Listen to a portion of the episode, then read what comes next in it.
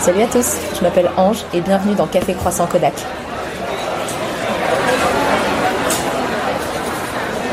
En théorie, j'avais dit qu'aujourd'hui, je vous faisais un épisode avec une foire aux questions. Sauf que toutes les questions que j'ai reçues, c'est des questions euh, plus ou moins perso, euh, équilibre vie pro, vie perso et tout. Et euh, c'est pas que je voulais pas vous le partager, mais je suis pas coach en business et quoi, et donc je sais pas trop quoi vous dire là-dessus.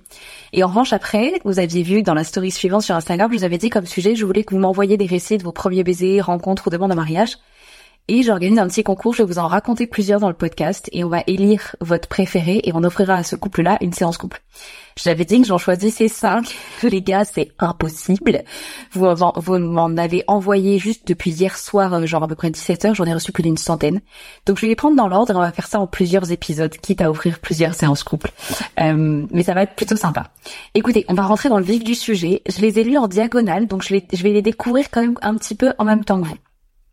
Je vais évidemment ne donner que des prénoms pour que ça reste anonyme et puis vous me direz, euh, vous m'enverrez des petits messages en réponse à la newsletter pour ceux qui sont abonnés euh, de, votre préféré. Alors la première s'appelle Inès. Euh, j'ai rencontré mon fiancé grâce à un ami en commun à Paris qui m'a ramené chez lui pour une soirée avec d'autres potes en commun. J'étais contente de rencontrer du monde fraîchement arrivé à Paris. Et là, zéro coup de foudre en fait. Le mec est froid, j'ose à peine lui adresser la parole.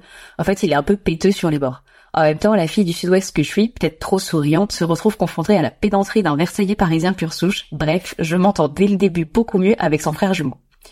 Et puis on est amené à beaucoup se revoir dans les mois qui suivent. Finalement, pas si rigide que ça.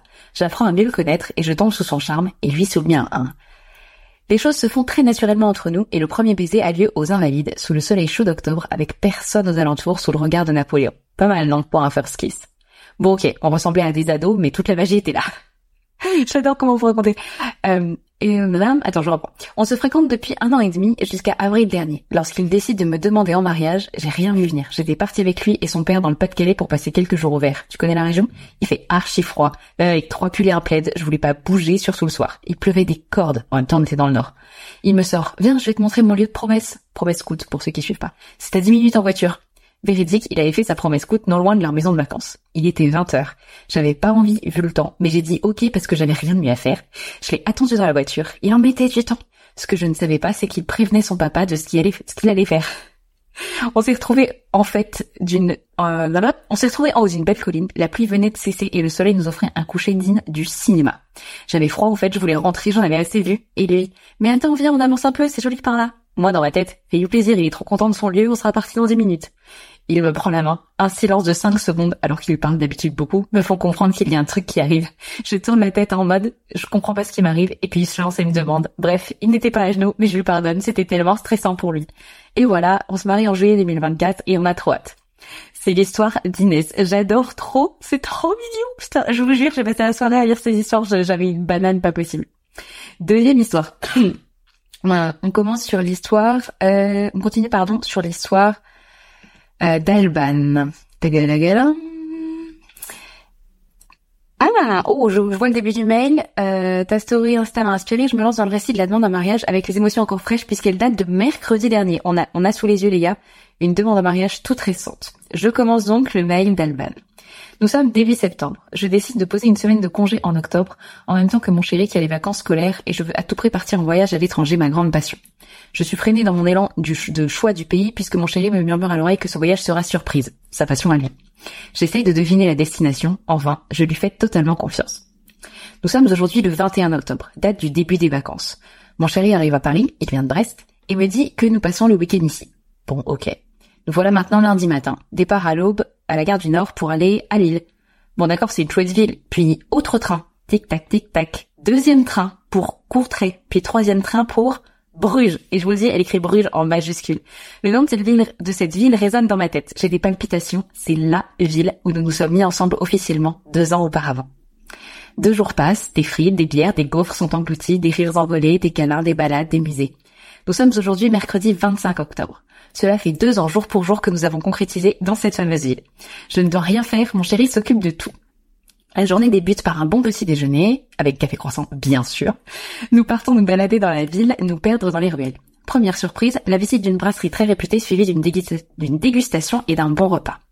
Puis balade à nouveau, et deuxième surprise, un tour en bateau, sur les canaux, au milieu des belles couleurs de l'automne. Puis vint le temps de se changer pour sortir le soir. Je mets ma jolie robe, achetée quelques mois auparavant avec mon chéri, et hop, on file sur la grande place. On marche tranquillement, main dans la main, et puis on s'arrête face au beffroi. Là, grand silence. Mon cœur bat la chamade, j'ai chaud, je tremble, je me doute de quelque chose, j'ai trop peur. Je prends la main de mon chéri et je lui dis, viens, on va prendre un verre. Premier échec de demande pour lui. Nous allons faire un parc prendre un verre, puis il veut m'emmener sur le pont des amoureux, mais fermé. Il aurait bien escaladé les barrières, mais avait peur pour ma robe. Deuxième échec. Nous allons, euh, nous nous en allons vers un restaurant pré-réservé par mon chéri, pas celui d'il y a deux ans à notre grand regret car il avait fermé, et nous passons une soirée incroyable, un repas digne d'un grand chef. Puis 23h30, on rentre main dans la main, on ne sait pas où on va, je commence à être fatiguée. Puis, stop, me dit-il. Je m'arrête net, sur un pont splendide. Je me mets dos à lui, et je dois compter jusqu'à 60. Puis je me retourne et je vois une carte sur le sol. Il y a écrit Demande-moi en mariage. C'est une carte à gratter parmi 50 autres que je lui avais offert l'année dernière. Je redresse la tête et il est à genoux. Il me demande de regarder dans ma poche gauche. Je sors une bague, la fameuse bague achetée ensemble il y a plusieurs mois, mais qu'il n'a jamais voulu me donner car la première bague que j'offrirai à une fille, ce sera ma future femme. Je prends la bague, je lui donne et il me demande de m'épouser. Je pleure toutes les larmes de mon corps et de mon cœur. Des larmes de joie, je n'arrive plus à m'arrêter. Il se lève pour me serrer fort contre lui et je finis par lui dire « Mais attends, je ne t'ai pas répondu, tu peux refaire ?» Et le voilà à nouveau à genoux. Des bisous échangés, des câlins, des sauts de joie, des larmes. Nous nous en allons boire du champagne en terrasse et penser à notre vie future. Oh, je meurs. Fin de l'histoire. Alban, ton histoire est trop belle. Je suis trop contente. Je pense que ça, ça s'entend dans la façon de parler. L'espèce de banane d'ahurie que j'ai en fait dans ce podcast. Oh là là, l'histoire d'Alban, elle part bien pour gagner celle-là aussi. Ça va être super dur de choisir. Je sais pas comment vous allez faire en fait. Parce que c'est pas moi qui vais choisir le gagnant, c'est quoi. Ok, récit suivant. Sibylle.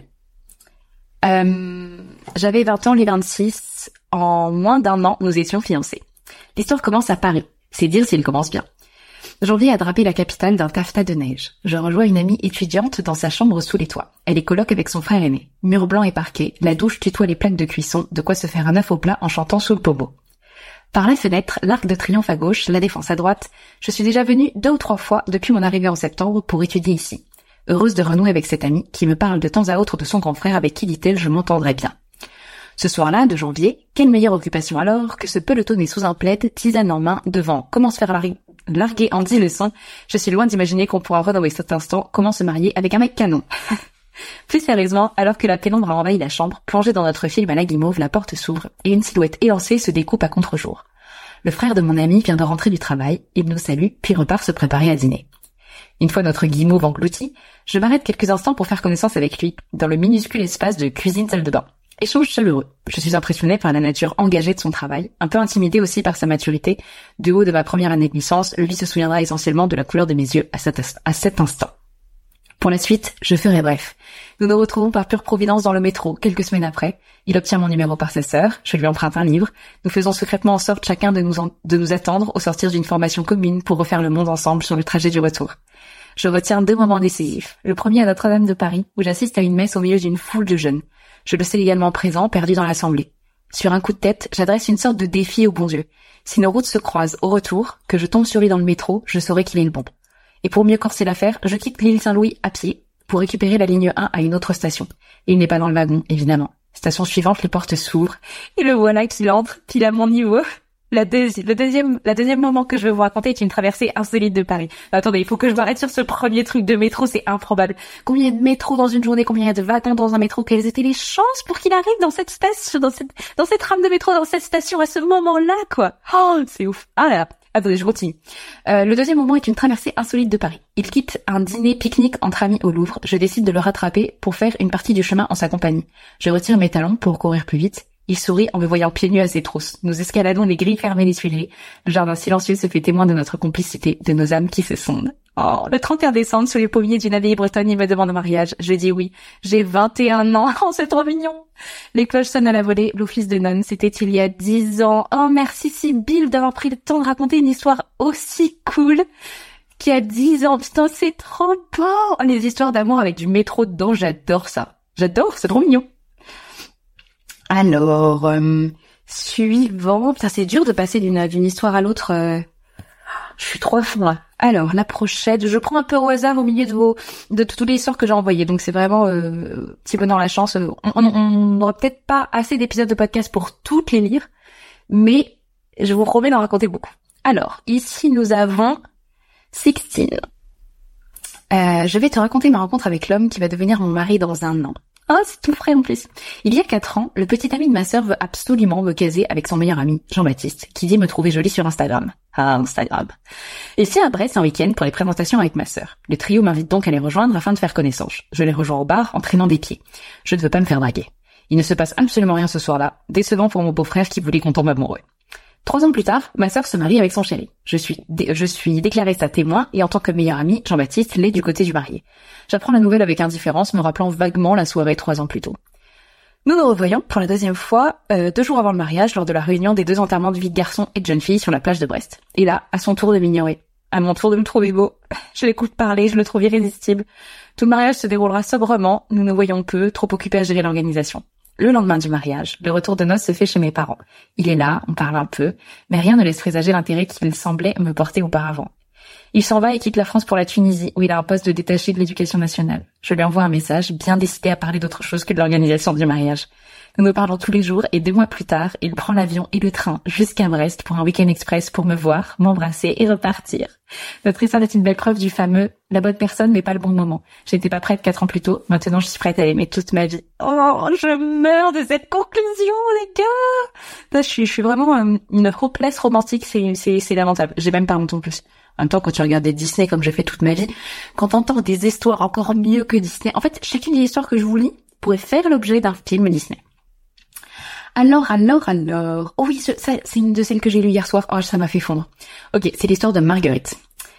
Euh, la première fois que nous, je commence l'histoire. Euh, la première fois que nous nous sommes vus, c'était à la messe.